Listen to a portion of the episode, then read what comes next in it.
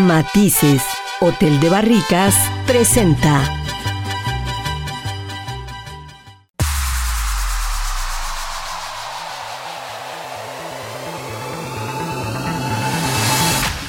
Tras las huellas del sabueso. Tras las huellas del sabueso. Mirando el mundo desde una óptica viajera.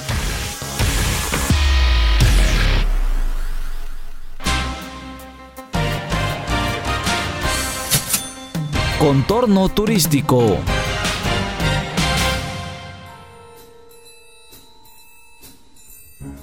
Jalisco es un estado de paisajes increíbles, cultura gastronómica y tradiciones religiosas que en algunos lugares permanecen intactas.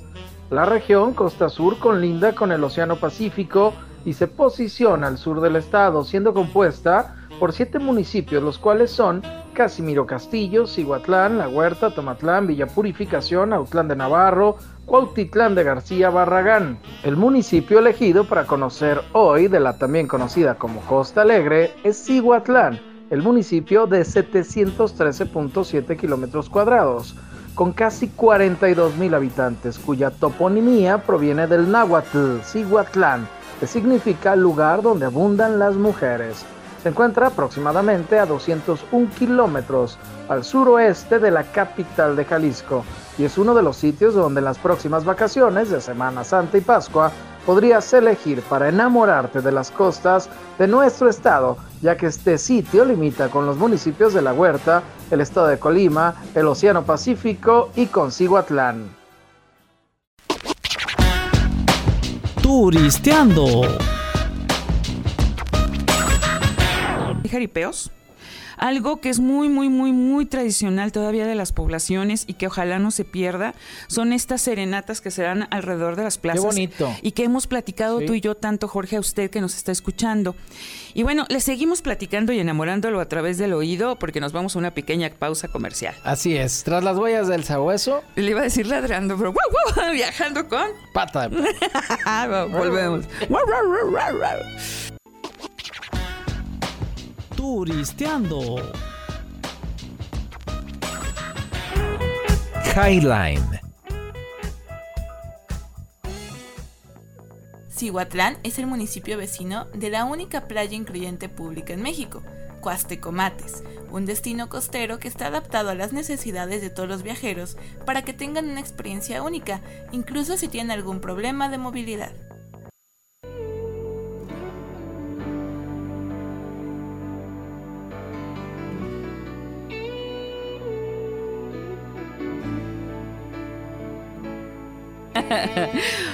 Hola, ¿cómo está? ¿Cómo está? Está en Tras las Huellas del Sagüeso con Jorge Krishna y una servidora, Mariana Navarro. Antes de irnos a la pausa, le estaba platicando yo de estas tradiciones maravillosas hoy que estamos platicando aquí en Tras las Huellas de Cihuatlán. Y te decía, Jorge, de estas serenatas con banda Sí, de la música, fiesta. con mariachis y también, bueno, otra de las cosas y de las cuestiones que hay del 24 de abril al 3 de mayo en estas fiestas populares de Cihuatlán, pues no pueden faltar estos juegos pirotécnicos tradicionales, por supuesto los bailes populares.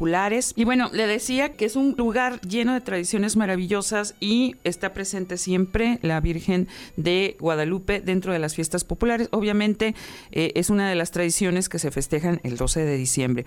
Pero hay más tradiciones y costumbres en Cihuatlán. Sí, Marianita, muchas más tradiciones allá en Cihuatlán. Por ejemplo, la Feria de la Primavera se realiza ahí el tradicional recibimiento, así como la ceremonia de coronación de la reina de la feria para lo que se efectúa un baile, una pachanga ahí en el Club de Leones y ahí escogen pues ahí con los jueces y demás a la que va a ser la reina de ese año de la feria. Otras celebraciones que tuvieron y tienen mucho arraigo allá en Cihuatlán de antaño fueron también los bailes de los compadres en los que participaban los jóvenes del sitio del lugar, así como los pasos a los arroyos cercanos a la población, Arroyo del Muerto y Arroyo Seco, que es muy tradicional Sí. y están en este sitio. A donde acudían estas familias, llevaban comida, bebida, ahora sí que era de traje, y ahí se ayudaban y se cooperaban, Sí. porque unos ponían más, otros no podían tanto, pero entre todos hacían La una gran fiesta, sí, todas las familias, comida, bebida, y obviamente alguno o varios llevaban sus guitarras, sus instrumentos, se agarraban ahí, se hacía la fiesta, la bohemia, muy padre. Los paseantes, además de bañarse, se distraían, sobre todo con la pesca de chacales, fíjate, con los que preparaban un caldillo muy sabroso, acompañado pues de una bebida de ahí típica, un aguardiente, un tequila, el pico de gallo también diversas frutas, bastante limón y chilito. Ya al gusto, ¿eh?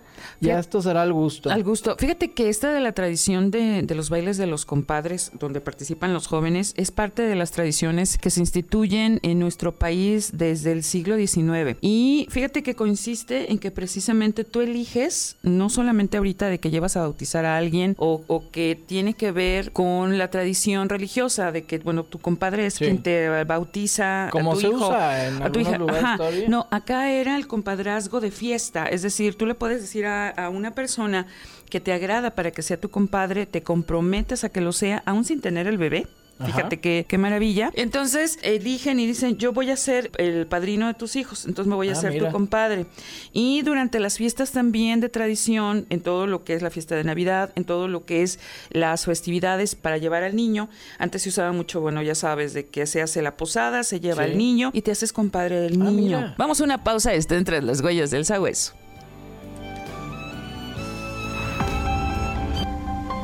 ¿A dónde fueres?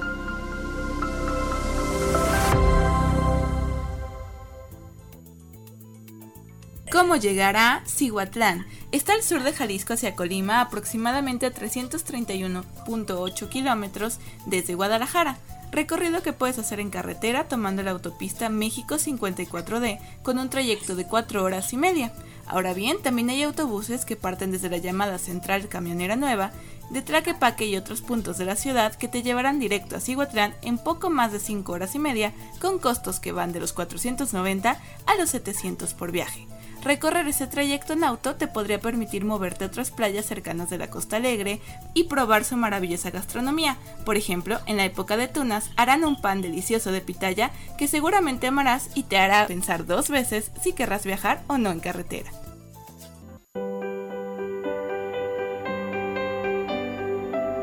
Rinconcillos. Highline. Cihuatlán proviene del náhuatl y su nombre podría significar lugar donde habitan mujeres preciosas o lugar de las perlas y gemas, siendo además uno de los municipios más antiguos de todo Jalisco, pues fue fundado alrededor del año 1500.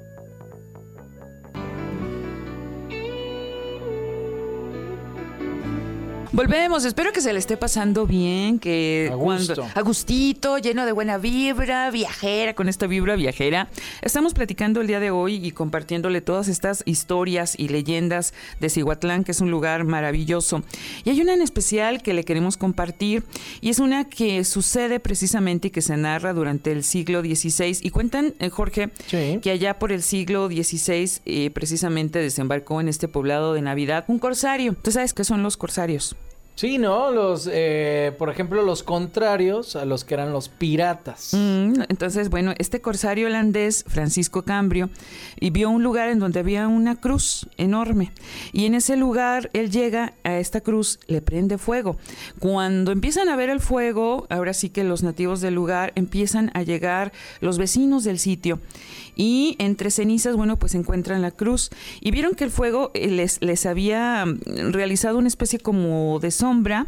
Y en las cenizas, Jorge, fíjate qué Mira. maravilla y a través de la sombra, pues estaba perfilada por bellas y aromáticas rosas que se guardaron como veneración. Es decir, llegan al lugar, encuentran una cruz maravillosa, se le prende fuego y alrededor hay esta serie de rosas que desprenden un aroma increíble. Es parte de estas leyendas de allá de Cihuatlán y obviamente estas rosas se cree que aún en la antigüedad, bueno, pues se tienen en este sitio, en este lugar de Cihuatlán y se toman con mucha veneración. Eh, fíjate que Antón Chavarría precisamente se llevó a Utlán al pie de la cruz y cuando encuentra esta cruz maravillosa con, con estas rosas, Como un símbolo, ¿no? como un símbolo de, de amor y como un símbolo de mucha fe, de mucha espiritualidad, pues precisamente don Antonio Chavarría se los lleva a la capilla. ¿No? Mira. Y bueno, pero se afirma que posteriormente se provoca un incendio en la citada capilla. Siempre hay contrarios. Sí. Los que quieren llevar la palabra de Dios, los que quieren venerar a Dios y quienes no estaban de acuerdo se venerara esta cruz. Entonces se cree que, comillas, comillas, nótese mis comillas, Jorge, eh, se provoca el incendio en esta capilla, pero sucede, según la leyenda y según esta tradición, esta cruz llamada del astillero, que, había, que se había llevado con tanta fe, la sacan intacta. Sí, imagínate. Entonces, esto los impacta mucho a, a todos los que viven en este lugar. Y bueno, es una de las grandes, grandes tradiciones que hay. Y se narra que también otra de las leyendas es que en el fondo del mar, en, como estamos hablando precisamente de esta región marítima, bueno, hay una tradición maravillosa que dicen que hay un tesoro. Y ese tesoro, pues yo no sé cómo lo hicieron para calcularlo, pero Sí, según la exacto. tradición, dicen que hay un millón de dólares. Pero en oro. En oro. Sí, Ajá. imagínate. Supuestamente este tesoro se perdió eh, cuando naufragó el barco norteamericano Puertas de Oro. Y dicho incidente ocurrió el 21 de julio de allá de 1862. También, curiosamente, la nave eh, tuvo que, que, bueno, pues encalló, Sí. tuvo que naufragar porque también se incendió en llamas y bueno, antes de llegar a tierra, eh, a, a la desembocadura de Marabasco, bueno, pues ahí quedó, ahí quedó la nave.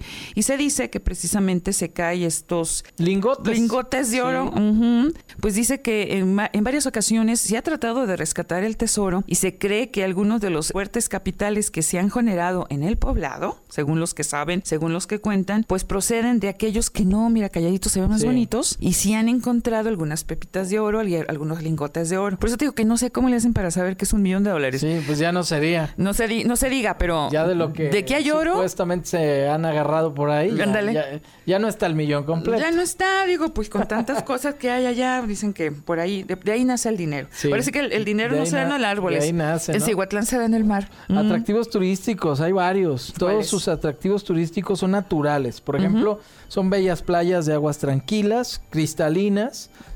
en su mayoría. Se pueden Ajá. practicar la natación, la pesca deportiva, el surfing, el sky y el velerismo también, que eso ya, sobre todo los jóvenes, les encanta, ¿no? Y también Cihuatlán es un municipio lleno de tesoros culturales, religiosos, históricos. Es, eh, de hecho, es el lugar ideal para conocer la historia del municipio, es allá en la parroquia de San Antonio, la cual ofrece ahí una vista muy bonita, muy interesante al Cristo del Ciclón o de los brazos caídos, como también se le conoce, es muy, muy tradicional allá este Cristo. También dice esta tradición que durante una terrible tormenta los habitantes se refugiaron en este templo, este de Cristo de los brazos caídos, el Ajá. impacto de los vientos y la fuerza ahí de los elementos que dejaban sentir su furia era tan intensos que los Sí. pobladores elevaron a Dios una plegaria y se hincaron toda la bola y ahí estaba el Cristo del altar que los Toda escuchó y dejó caer los brazos, así dejó caer los brazos cuando ellos suplicaban para que los vientos cesaran. Y poco tiempo después vino la calma, fíjate qué interesante, entonces se relaciona y es parte de la tradición y de la leyenda de este templo tan hermoso, ¿no? Y además que usted se llena y se encierra de historia y de tradición. Hay muchas cosas que ver. Haga de cuenta que es una máquina del tiempo en donde usted viaja porque este Cristo data desde 1546. Tocarlo, verlo, estar en esta parroquia es un viaje a través del tiempo al cual lo invitamos a que vaya. También le invitamos no solamente a conocer estas costumbres, estas tradiciones, sino que también existe un- una serie de lugares, obviamente si estamos hablando de playas y un lugar tan maravilloso como es Iguatlán, pues ya le seguiré contando y le estaremos platicando y compartiendo qué tanto hay que hacer en las costas sur de Jalisco. Están tras las huellas del sagüeso viajando con Pata de perro. pata de chucho. Volvemos. De pata en pata.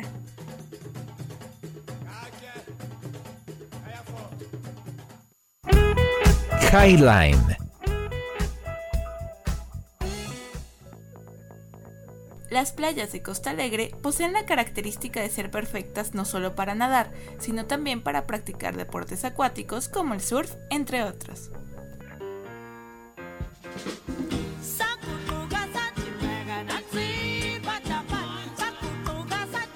Continúen tras las huellas del sagüeso, Mariana Navarro y Jorge Kirchner. Oiga, eh, le estoy platicando de las playas de Cihuatlán y bueno, muchos tesoros que se esconden ahí. Y no todo es el turismo convencional que le hemos platicado, también están las playas, obviamente Cuastecomates, que es una playa incluyente. Le comento que el municipio de Cihuatlán, bueno, pues cuenta precisamente con distintas opciones de playa, con distintas opciones de mar. Y sobre todo, Jorge, yo pienso que tanto tú como yo y usted, sí, usted que nos está oyendo, que anda manejando y que está en su trabajo, que está en su hogar, la belleza de la arena, la belleza del mar. También le comento, mire, si va a Puerto Vallarta, pues está unas horitas nada más de las playas de, Cerca, de ¿eh? Cihuatlán. Hay muchísimas playas eh, de diferente oleaje. Obviamente, esto hace característico a Cihuatlán desde las playas tranquis, tranquilas, tranquilas, que son espacios ideales para que usted vaya de vacaciones con la familia, para que lleve a los peques en casa, pero también no se sorprenda de que Barra de Navidad sea uno de los destinos pues más eh, socorridos de esta región, Jorge, porque comienzan con Costa Alegre, llamada así precisamente Sí. porque arribó ahí el virrey Antonio de Mendoza por el siglo XVI, allá por 1540, y, y a lo largo de los siglos, pues ha tenido varios nombres. Fíjate, eh, yo insisto que tiene que usted estar muy orgulloso, primero de ser mexicano y luego de contar con tanta tradición y con tanta historia, porque, por ejemplo, este puerto que llega Antonio de Mendoza allá en 1540, primero le ponen el puerto Juan Gallego. Sí. Y luego el puerto de la purificación, precisamente por lo que le contamos eh, de, de estas tradiciones de la cruz y de las y de las rosas, entonces dicen que es el puerto de la purificación. Y luego en el siglo XX ya se le instituye como Costa Alegre y bueno, pues es un lugar maravilloso porque no solamente hay playa. Fíjese, hay montañas, Sí. hay muchas playas vírgenes, hay una flora espectacular y bueno, el color del mar, imagínenselo ahorita. Ponga los oídos atentos e imagínese ahorita si está estresado. Relajado. Relájese. El mar oscila entre el azul pálido y entre el color esmeralda. Puede ser un recorrido maravilloso en la lancha por la Laguna de la Navidad. Y ya después de que haga este recorrido de lancha, oiga, tienen lo- la parte de abajo de las lanchas, no se imagine usted que va a estar viendo los piececitos de sus compañeros.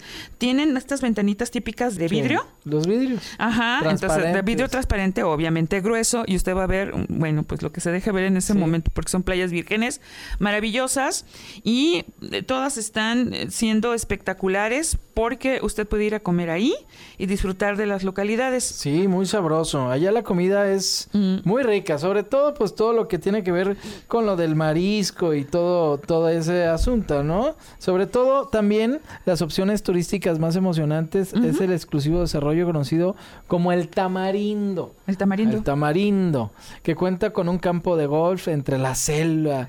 Está Bueno. frente al mar, tiene muelle, reservas naturales, fauna endémica y tres playas, todas vírgenes para disfrutar y olvidar el estrés de la ciudad. O sea, vale la pena hacer un ahorro y irse unos días ahí a Tamarindo y de la gastronomía que bien mencionabas, Marianita, pues los alimentos de por allá, sobre todo en Cihuatlán, pozole, birria, la cihuatleca, el pescado, mariscos, lo que le- yo le decía, que los eh, mariscos por allá y la sopa de arroz son muy muy típicos, ¿no? Ay, los dulces, Los son dulces. riquísimos. El, du- dulce de coco, el, el dulce que tamarindo. asusta, el Sí. dulce de coco. Y bebidas, bueno, eh, está el agua de coco y la famosa tuba. Tuba, Algunos le ponen por ahí nuez y le ponen un poquito de, de otras cosas a la tuba. De otras Otros no. cosas. Sí, sí, sí. Como manzana, le cortan Ah, bueno. manzanita, le cortan almendra. Bebida eh, espirituosa. eh, nuez, sí. eh, esa tuba muchos la, la adornan y sabe también sabroso. Oye, pues ya nos vamos. Gracias Enrique, gracias a Jess Navarro en la producción general, gracias a Mauricio Rubio también en la producción general, pero sobre todo gracias a usted por el favor de su presencia. Matices. Hotel de Barricas presentó